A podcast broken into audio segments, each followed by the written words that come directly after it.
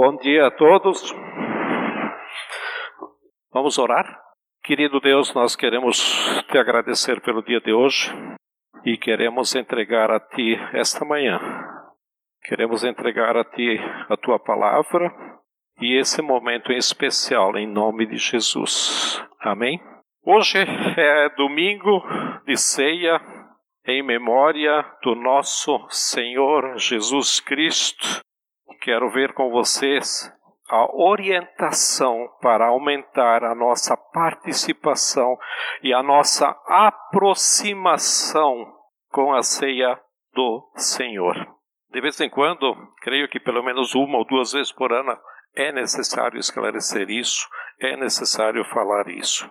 E 1 Coríntios, capítulo 11, aqui temos uma palavra séria, de certo sentido até grave uma exortação de Paulo, uma advertência ou uma admoestação de Paulo para todos nós que ousadamente estendemos as mãos para esta mesa quando nos apropriamos do corpo e do sangue de Jesus.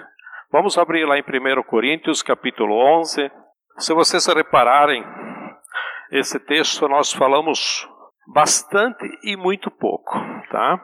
Ele trata de dois assuntos, o capítulo 11, do versículo 1 até o 16 trata de um assunto, e do 17 até o 34, né?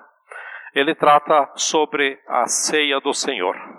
Só que nós usamos muito apenas alguns versículos. Se você pegar esse texto do versículo 17, tá, até o 22, Paulo trata de uma questão muito séria aqui. E depois, então, ele, ele dá a orientação de como tomar a ceia. E no 27, ele começa, portanto, tá? E daí ele volta a tratar o assunto que ele começou no começo. E geralmente nós temos muito conhecido na nossa mente é esse trecho do meio, quando a gente fala eu recebi do Senhor, o que também vos entreguei, que nós usamos muito aqui na hora da ceia. Mas eu quero ler do versículo 20 tá, até o 34, que diz o seguinte: Quando vocês se reúnem, não é para comer a ceia do Senhor, porque cada um come sua própria ceia sem esperar pelos outros. Assim, enquanto um fica com fome, outro se embriaga. embriaga. Será que vocês não têm casa onde comer e beber? Ou desprezam a igreja de Deus e humilham os que nada têm? Que lhes direi? Eu os elogiarei? Por isso? Certamente que não. Pois recebi do Senhor o que também lhes entreguei: que o Senhor Jesus na noite em que foi traído, tomou o pão e, tendo dado graças, partiu e disse: Isso é o meu corpo que é dado em favor de vocês. Façam isto em memória de mim. Da mesma forma, depois da ceia, ele tomou o cálice e disse: Este cálice é a nova aliança no meu sangue. Façam isso sempre que o beberem em memória de mim. Porque sempre que, que comerem deste pão e beberem deste cálice, vocês anunciam a morte do Senhor até que ele venha. Portanto, todo aquele que comer o pão ou beber o cálice do Senhor indignamente será culpado de pecar contra o corpo e o sangue do Senhor. Examine-se cada um a si mesmo, e então coma do pão e beba do cálice. Pois quem come e bebe sem discernir o corpo do Senhor, come e bebe para sua própria condenação. Por isso há entre vocês muitos fracos e doentes, e vários já dormiram. Essa palavra dormiram quer dizer já morreram. Mas se nós estiver, se nós tivéssemos o cuidado de examinar a nós mesmos, não receberíamos juízo quando, porém, somos julgados pelo Senhor, estamos sendo disciplinados para que não sejamos co condenados com o mundo. Portanto, meus irmãos, quando vocês se reunirem para comer, espere uns pelos outros. Se alguém estiver com fome, coma em casa, para que quando vocês se reunirem, isso não resulte em condenação. Ok. Uma palavra marcante de Paulo e até surpreendente, né? Porque no versículo 24 ele diz: Este é o meu corpo que é dado em favor de vocês. Isso é para abençoar vocês, não para a sua condenação. É favor de vocês. E ao mesmo tempo, Paulo diz que devemos nos aproximar do corpo de Cristo, mas se participamos, se participamos indignamente, fazemos isso para a nossa própria condenação. Como o corpo de Cristo é dado em nosso favor, ele também pode ser contra nós. Paulo diz que isso acontece quando comemos o pão e bebemos do cálice indignamente. O que significa indignamente? O que significa comer e beber indignamente? E para responder essa pergunta, eu preciso ir para um detalhe. Quando nós estudamos a Bíblia, nós prestamos atenção sobre o que ela diz. Só que tenho que prestar atenção sobre o que a Bíblia me diz. Isso é muito diferente. É importante ver o que a Bíblia diz, mas também e principalmente o que a Bíblia me diz. Também há um segundo detalhe, onde a Bíblia fala da condição humana. E mesmo quando ela cita nomes é, de história por exemplo, como Caim e Abel do Velho Testamento, Moisés, de Daniel. Né? No Novo Testamento temos Paulo, Ana, Maria, Marta. Quando a Bíblia cita nomes, ela está falando da condição humana. Condição humana. Isso quer dizer o quê? Está falando de nós. Está falando de mim, está falando de você. Por isso temos que evitar essa tentação humana de aplicar a, Bí a Bíblia para esta ou aquela pessoa. Porque a Bíblia está falando de todos nós. Por isso, quando Paulo diz: aquele que come e bebe indignamente, come para a sua própria condenação.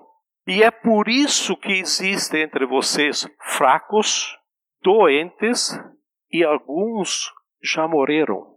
Nós poderíamos até pensar: ah, agora entendi porque aquele fulano morreu.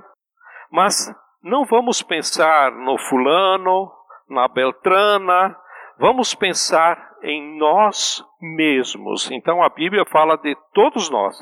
Então vamos pensar na nossa condição humana.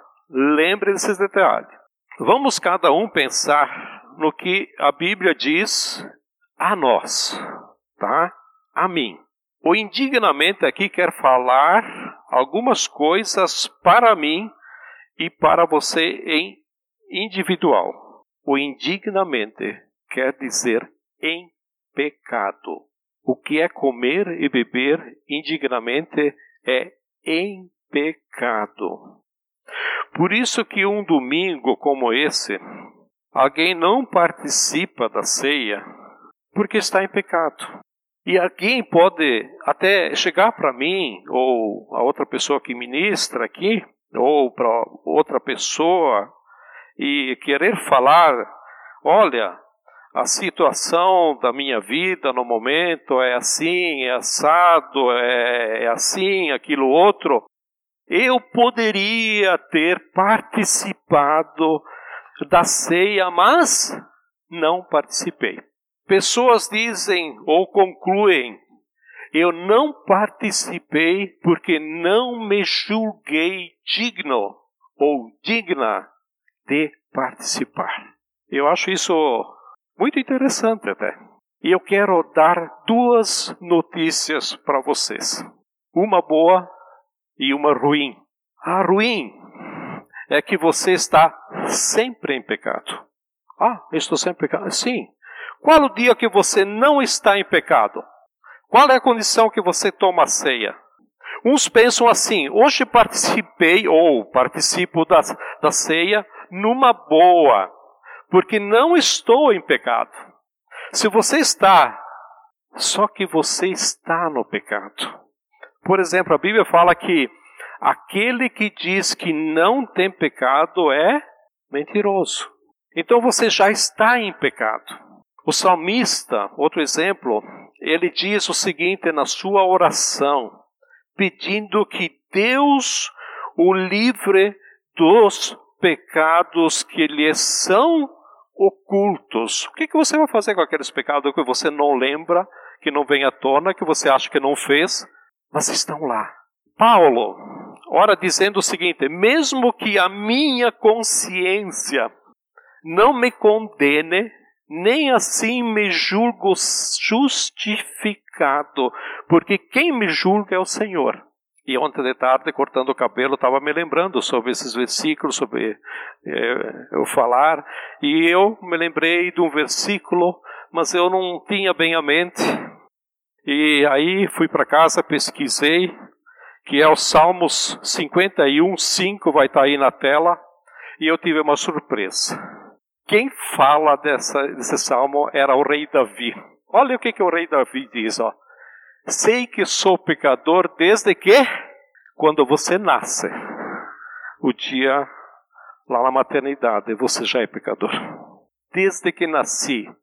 E vai mais. Sim, desde que me concebeu minha mãe. Não sei se você tem alguma razão para dizer que você não é pecador. Não sei se você tem alguma razão de dizer, não, mas peraí, Hoje eu não estou em pecado, hoje eu vou tomar a ceia, hoje eu sou digno. O que, que você faz diante desses versículos aqui? E o que a Bíblia ensina para nós é que Deus nos vê, nos vê através do sangue de Jesus. E é o sangue de Jesus que nos purifica de todos, de todos os pecados. Então, Deus nos olha pelo sangue. Então, quando Deus nos vê pelo sangue, nós somos o quê? Inculpáveis, irrepreensíveis, nós somos puros, limpos, mas somos santos, porque Deus nos vê através do sangue. Então, se tirar o sangue, né? Se tirar o sangue, o que Deus vê é a nossa condição de pecador, porque é isso que nós somos. Nós nascemos assim. Então a má notícia é que em pecados nós sempre estamos. Nós consideramos aquelas atitudes, quando eu minto, quando eu passo a perna em alguém, quando. Né? Não, a Bíblia é um pouco mais profunda. Agora, a boa notícia é que o sangue de Jesus nos purifica, nos limpa de todo pecado, nos cobre e nos torna puros. Por isso nós nos aproximamos nessa mesa, não porque não estamos em pecado, mas porque confiamos no sangue de Jesus, porque nós entendemos o sangue de Jesus. A Bíblia diz que o sangue de Jesus foi quem abriu um novo e vivo caminho para entrarmos na sala do trono de Deus. É pelo sangue essa é a maravilhosa notícia. Então, na verdade, essa mesa não é para pessoas que se consideram dignas. Essa mesa é justamente para pessoas que se reconhecem indignas e que por isso são gratas a Deus pela sua graça e pela sua bondade. Nós poderíamos parar aqui e participarmos da ceia. Deu para entender até aqui? Ficou alguma dúvida? Ok? Então não sei se alguém tem algum motivo muito forte para não participar na ceia ou você não entendeu isso. Ok? Nós, eu e mais pessoas que conduzimos o estudo, a ceia, aqui na frente, praticamente nós usamos só uma parte desse texto que é aquilo que eu falei no começo, né? Que é a orientação de como participar da ceia do versículo 23 até o 26 e no máximo até o 28, né? Mas não é nada disso que o texto está falando, que Paulo está falando sobre indignamente.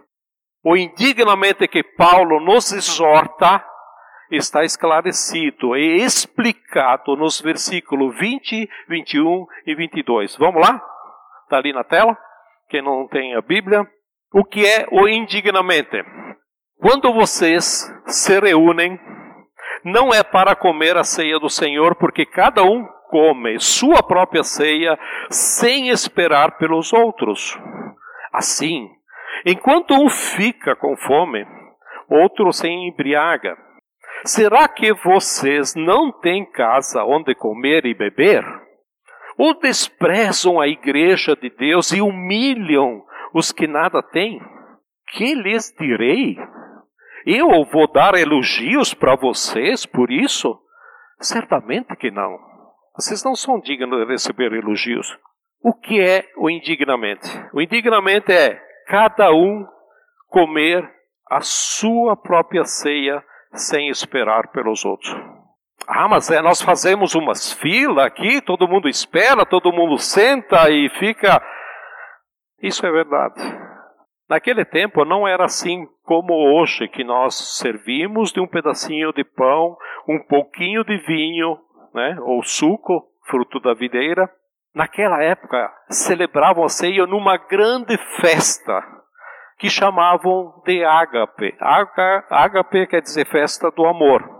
Era tipo mais ou menos assim, tá? Um junta-panela, de todo mundo, onde cada um trazia de casa sua refeição, seus alimentos, suas bebidas, tá?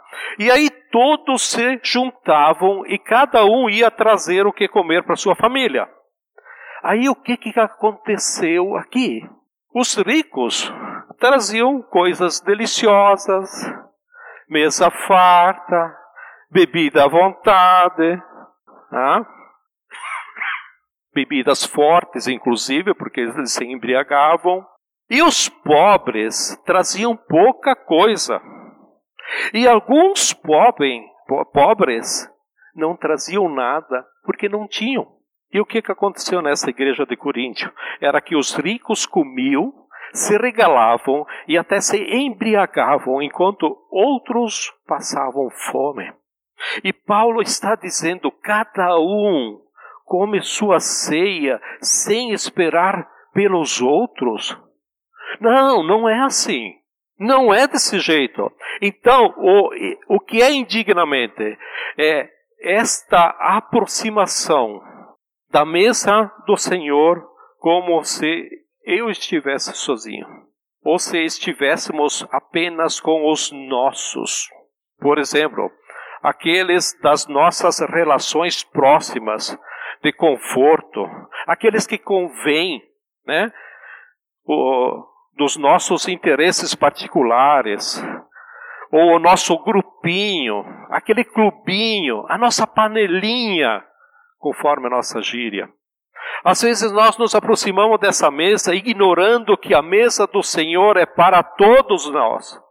Ela é nossa.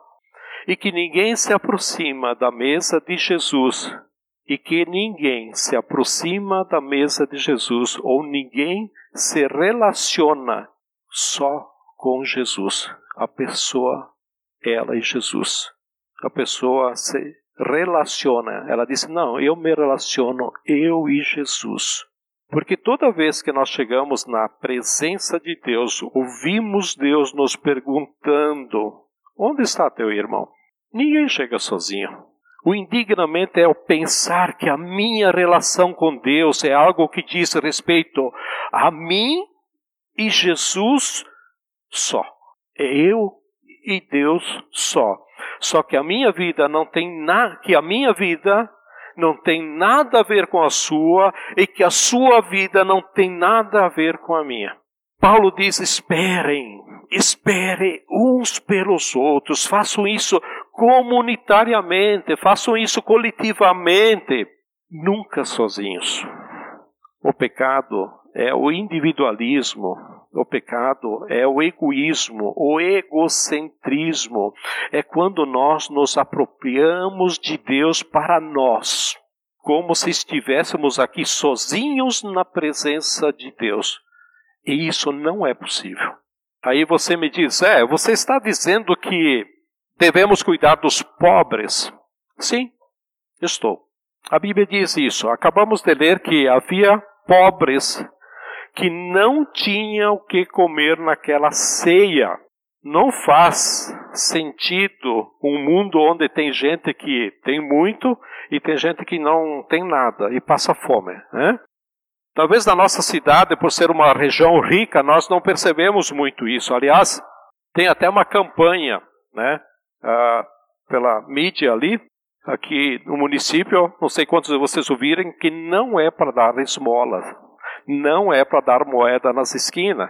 Essa semana alguém comentou no salão que deu uma ajuda para uma ONG. Ah, uma ONG de bichinho tal, puxou do bolso e deu. E foi embora, abriu o sinaleiro, a esposa dele perguntou para ele, tu viu de onde que é essa ONG? Não, era de outra cidade. O pessoal de fora vem buscar dinheiro aqui. E quantos? Tem uma campanha na cidade, não deem esmola, não deem esmola. Realmente, nós estamos numa cidade que temos o privilégio aqui de, puxa vida, né? Ah, de dar graças a Deus. São poucas cidades que têm isso, né? Mas a Bíblia, de capa a capa, nos estimula, nos encoraja, nos exorta que devemos cuidar dos pobres e das viúvas. Isso não está em discussão na Bíblia. É isso o ponto final. Então, se você conhece alguém necessitado, leva um rancho, vai lá, ajuda a pessoa pessoalmente, que é a melhor coisa que você pode fazer. Tá? Nós que somos cristãos devemos tratar com respeito, com dignidade, com dignidade, com atenção especial os pobres. Mas tem um outro grupo de pobres. Nós falamos de pobres necessitados fisicamente. Aquelas pessoas que se sentem às margens, aquelas pessoas indiferentes. Por exemplo, eu já ouvi isso uh, mais de uma vez inclusive na aliança, aqui na aliança, principalmente na época lá no centro, e mais de uma pessoa. Eu me sinto como uma dessas pessoas que chega e tem os grupos, tem as panelinhas da igreja, já tem os, as pequenas comunidades, vamos usar uma palavra mais suave, comunidade dentro da grande comunidade, e eu tento chegar, mas mas eu não encontro lugar. Eu, tenho eh, eu tento chegar, mas eu não estou acolhido, não sou abraçado, eu não sou abraçada, não sou incluído, não sou incluída. Eu não me sinto parte disso aí.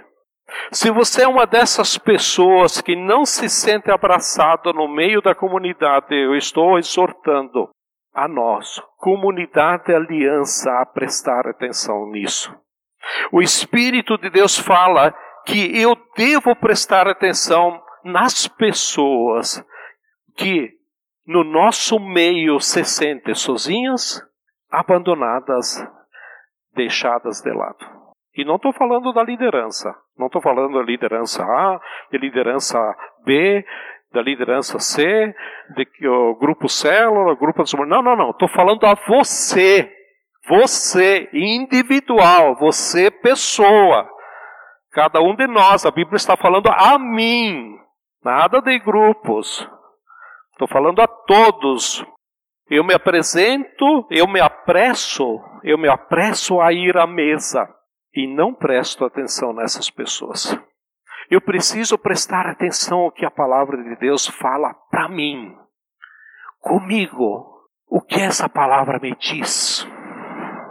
Eu fui responsável de muitas pessoas não serem tratadas dessa forma. Eu fui responsável de muitas pessoas nem estarem aqui hoje. É tarde, mas Deus abre os olhos. O que a palavra me diz? Para alguns, ela pode dizer: saia do seu isolamento. Para outros, pode dizer saia do seu lugar de proteção e conforto. Às vezes nós viemos aqui, trouxemos a nossa Bíblia, vamos para casa, vou colocar uma Bíblia lá, domingo pegar uma Bíblia, viemos aqui, tal. Para alguns outros pode estar dizendo saia do seu silêncio, vá para fora dessa sua solidão e encontre os outros cristãos. Porque ficar aí onde você está, nesse seu silêncio, na sua reserva ou isolamento, isso vai acabar matando você. É isso que nós lemos porque já tem muitos mortos. Paulo não está dizendo, olha você aí que está comendo indignamente, eu vou dar uma doença para você agora. Isso não é o nosso Deus. O nosso Deus é aquele que devemos descansar nos braços dele. O nosso Deus é aquele que nos acompanha e nos sustenta quando passamos pelo vale das sombras difíceis. É assim que o Salmos fala não é um Deus que fica distribuindo doenças, matando alguém ou caindo um raio em cima da pessoa, coisa parecida. Isso não é o evangelho de Jesus, é qualquer outra religião. Paulo está dizendo: vocês não percebem que o egoísmo de vocês, essas panelinhas de vocês, essa religião individual, individualista, está matando vocês. Que vocês estão enfraquecendo, vocês estão adoecendo e vocês estão morrendo. E o pior é que trazemos aquilo ah, para dentro, né? aquilo lá fora, que estamos numa sociedade praticamente adoecida, então nós trouxemos muito daquilo lá fora para nós aqui dentro. Ou seja, nós estamos nos tempos de enfermidade, síndrome ou doenças das mais diversas, por exemplo, crise de ansiedade, crise de pânico. Muitos com dificuldade para dormir, dormir tem que ser na base do medicamento. Pesadelos, pessoas que acordam de madrugada, medos noturnos. Isso vida de adulto, não estou falando de criança medos, insegurança sobre o futuro, indiferenças, falta de afeto, de amor,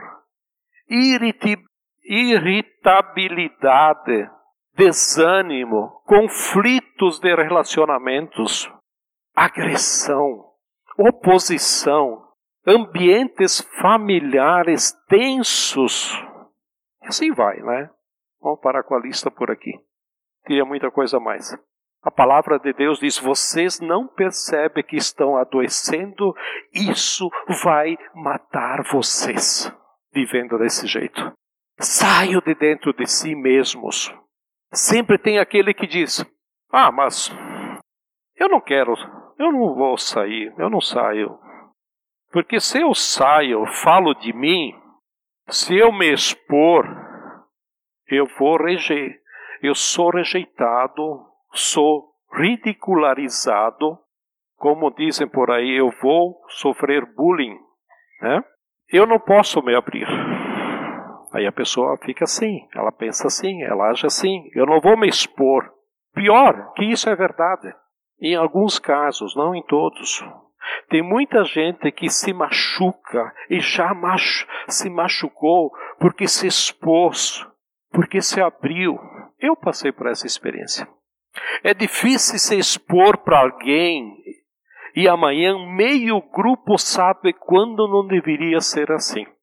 É triste dizer escolha alguém para você se abrir, alguém de confiança, quando por ser cristão todos nós deveríamos ser de confiança. Mas, mas infelizmente não é assim com alguns. Agora, tudo isso é verdade. Mas também pode ser uma grande desculpa por você não se expor, por você não se abrir, por você não se mostrar, porque você é orgulhoso ou vaidoso. Você, você está preocupado em preservar a sua reputação, a sua estima, a sua opinião, o seu conceito, zelar pela sua imagem, de pessoa sensata, equilibrada, de pessoa ponderada, né? E às vezes é por isso que você não fala das suas fraquezas, dos seus medos. Não fala do seu pecado. Não confessa o seu pecado. E por isso que você fica aí preso, isso é orgulho e vaidade.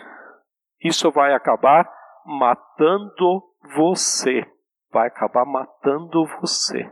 Eu poderia citar várias pessoas que saíram daqui de dentro ou que estão aí com problemas que não estão no nosso e-mail aqui, matando vocês. Deus não disciplina pessoas. Não estou dizendo que Deus não disciplina o pecado. Eu estou dizendo que Deus, não me entendam errado, Deus não disciplina pessoas vulneráveis, feridas, frágeis, estressadas, esgotadas emocionalmente, prejudicadas, ofendidas, sujeitas a ser atacadas. Estou falando de pecado de quem ignora a presença de Deus no próximo, no seu semelhante. O salmista disse: Enquanto calei os meus pecados, os meus ossos envelheceram. Tem algumas traduções que diz: até meus ossos apodreceram. Teve uma época que eu passei depressão. Né? Passei seis, sete médicos antes de ir para psiquiatra. Me lembro uma vez a Rosana pegou no meu pé e disse: Vai, vai, vai no psiquiatra. E fui. Relatei meu problema, fui uma vez, fui dois. Aí a primeira vez falei todo o problema. Isso faz um, mais de 20 anos. E ela me deu medicação. Ela disse: Volta aqui 20 dias. Como é que tu tá? Ah, dei uma melhoradinha e tal. Então agora tu dobra a medicação. Ok. Aí ela disse, depois tu volta aqui 20 dias. Voltei lá 20 dias. Como é que tu tá? Ó, oh, tô legal. Então senta aí que agora nós vamos conversar. Ah, ela disse, negrão, tu não fez até tua esposa bater as bielas por pouco. E aí, conversando com ela, disse, mas, doutora, todas as minhas dores que eu tinha, ela disse, você não sabe o que essas doenças psicossomáticas, né, como depressão e outros, fazem com a pessoa. Ela disse, entorta ossos, cai dentes, tá? há desgastes. E a Bíblia diz que o quê?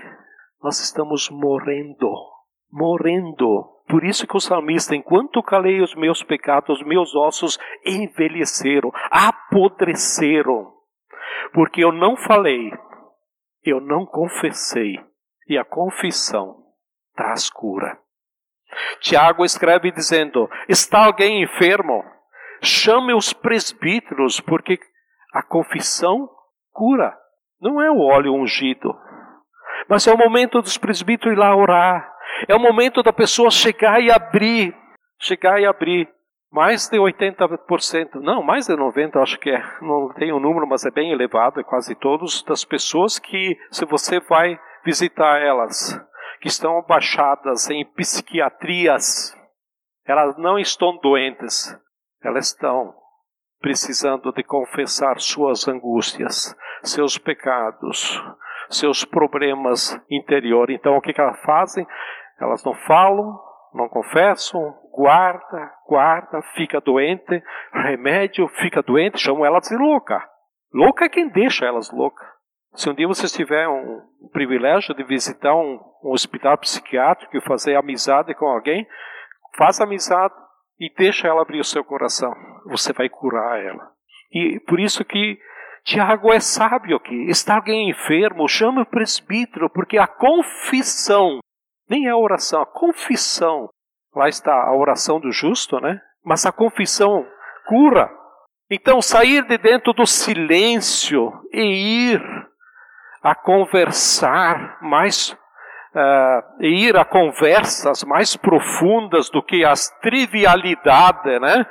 É, conversas comuns, inúteis, insignificantes do nosso dia a dia que a gente faz, né? Por exemplo, falar da vida do vizinho, falar da vida dos outros, falar do futebol, a política, o presidente, o partido.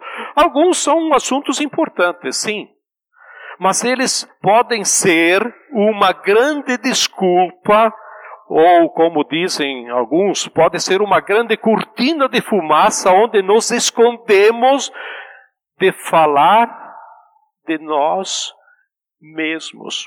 Vamos falar qualquer coisa, menos de mim. Falar dos nossos pensamentos, dos nossos sentimentos. Ser franco, ser real. Ser real não é falar o que você pensa, tá? Às vezes é falta de educação, de estupidez e até de ignorância.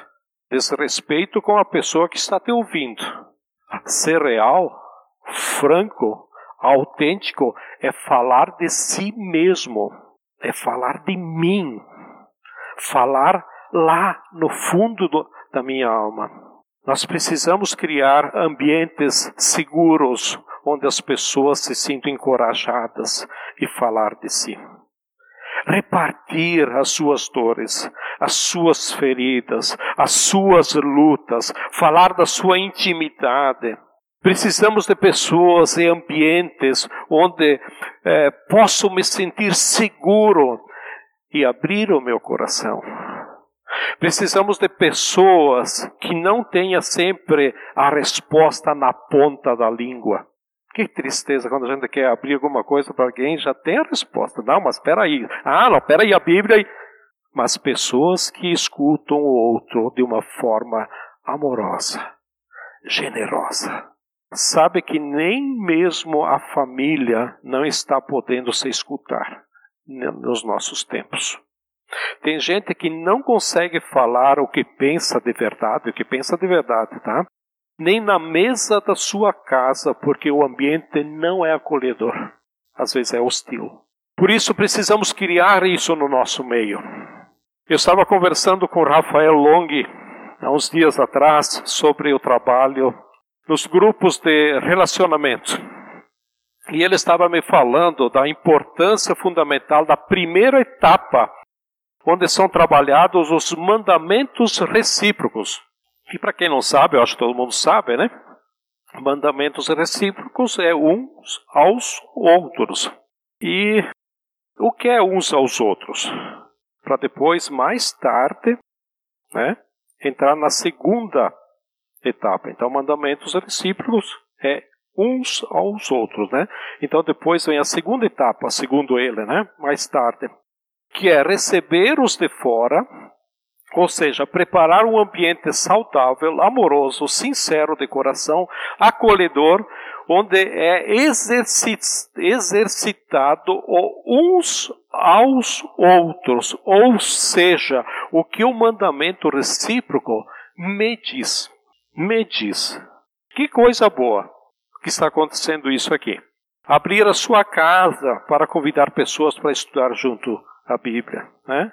Então, esses grupos de relacionamento nada mais é do que uma roda de conversa. Né? Não tem louvor ali, não tem uh, quebra-gelo, mas uma roda de conversa na presença de Jesus em torno da palavra de Deus. No caso aí os mandamentos recíprocos, né? Onde o Espírito Santo conduz, fala, convence em toda a verdade. É uma forma de estudar a Bíblia numa rota de conversa. E aí o importante é sair do vamos ver o que a Bíblia diz para vamos ouvir e ver o que a Bíblia nos diz. O que a Bíblia me diz. Então vamos nos encontrar dentro da palavra de Deus. Vamos nos deixar que a palavra de Deus nos encontre pessoalmente. Vamos falar de nós, abrir o nosso coração no lugar seguro, lugar de acolhimento. Que coisa boa que está acontecendo nesses grupos. Continue assim e que isso possa ser estendido a todos. E não só no meio desses grupos de relacionamento, mas para todos nós eu desafio. Eu desafio a cada um de vocês a conversar.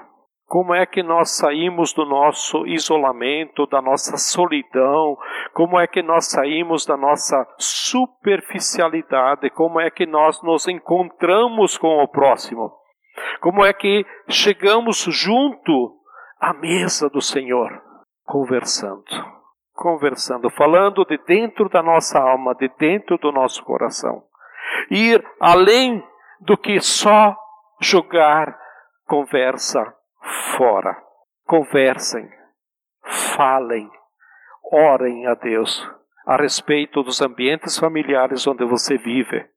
Talvez a sua casa, a sua família, o seu casamento, o seu marido, a sua esposa, seus filhos.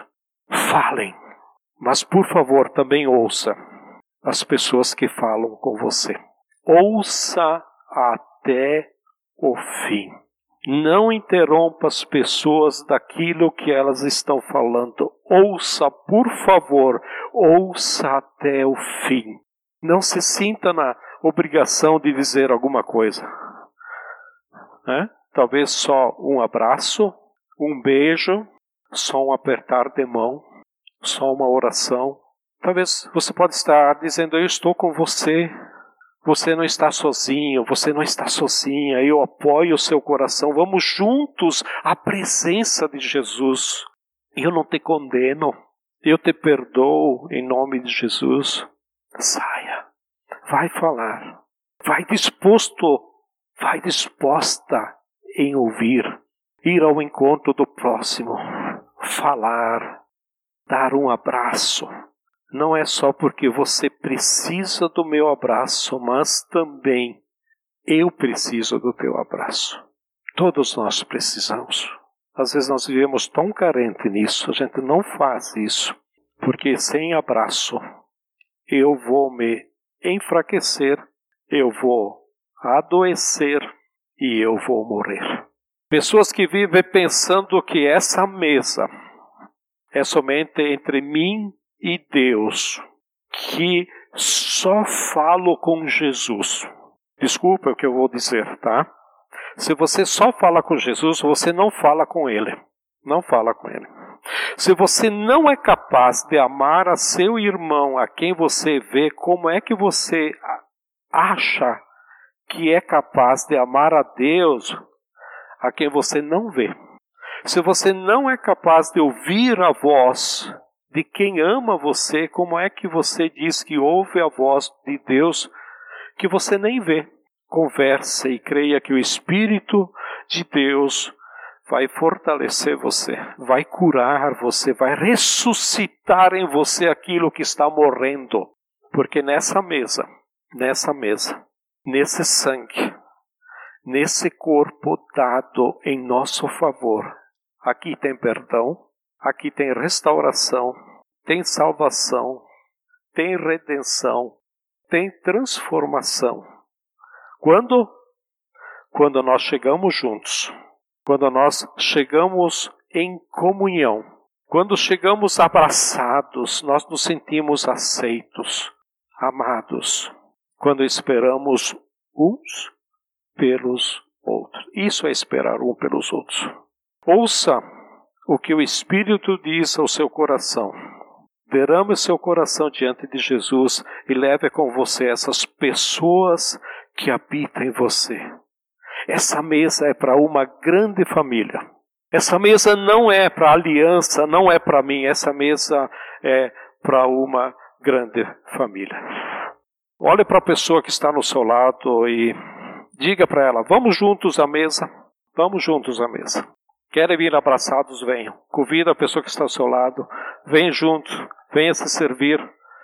Ah, vamos juntos à mesa do Senhor. Vamos fazer isso de uma forma simbólica. Vamos praticar essa realidade. Vamos junto. Convida quem vocês querem. E venha pegar o pão, venha pegar um suco e fiquem todos de pé, aqui na frente ou ali no lado, ó, daquele espaço vazio aí. Não volte para os seus lugares.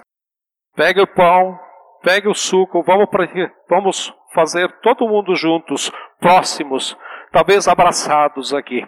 Pois eu recebi do Senhor que também lhes entreguei que o Senhor Jesus, na noite que foi traído, tomou pão e, tendo gra dado graças, o partiu e disse: Isto é meu corpo que é dado em favor de vocês, faço isso em memória de mim.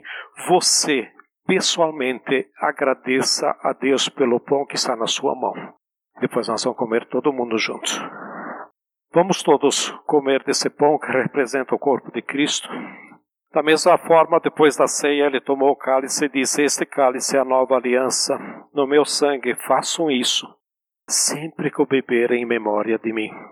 porque sempre que comerem deste pão e beberem deste cálice, vocês anunciam a morte do Senhor até que ele venha. Querido Jesus, muito obrigado por esse suco da videira que representa o teu sangue derramado na cruz por nós. Muito obrigado, Jesus, porque nós nos sentimos indignos, mas o teu sangue nos torna dignos a cada um de nós. Jesus, muito obrigado por isso, por podermos participar desse momento tão especial. Mais uma vez, obrigado. Amém? Vamos todos tomar juntos.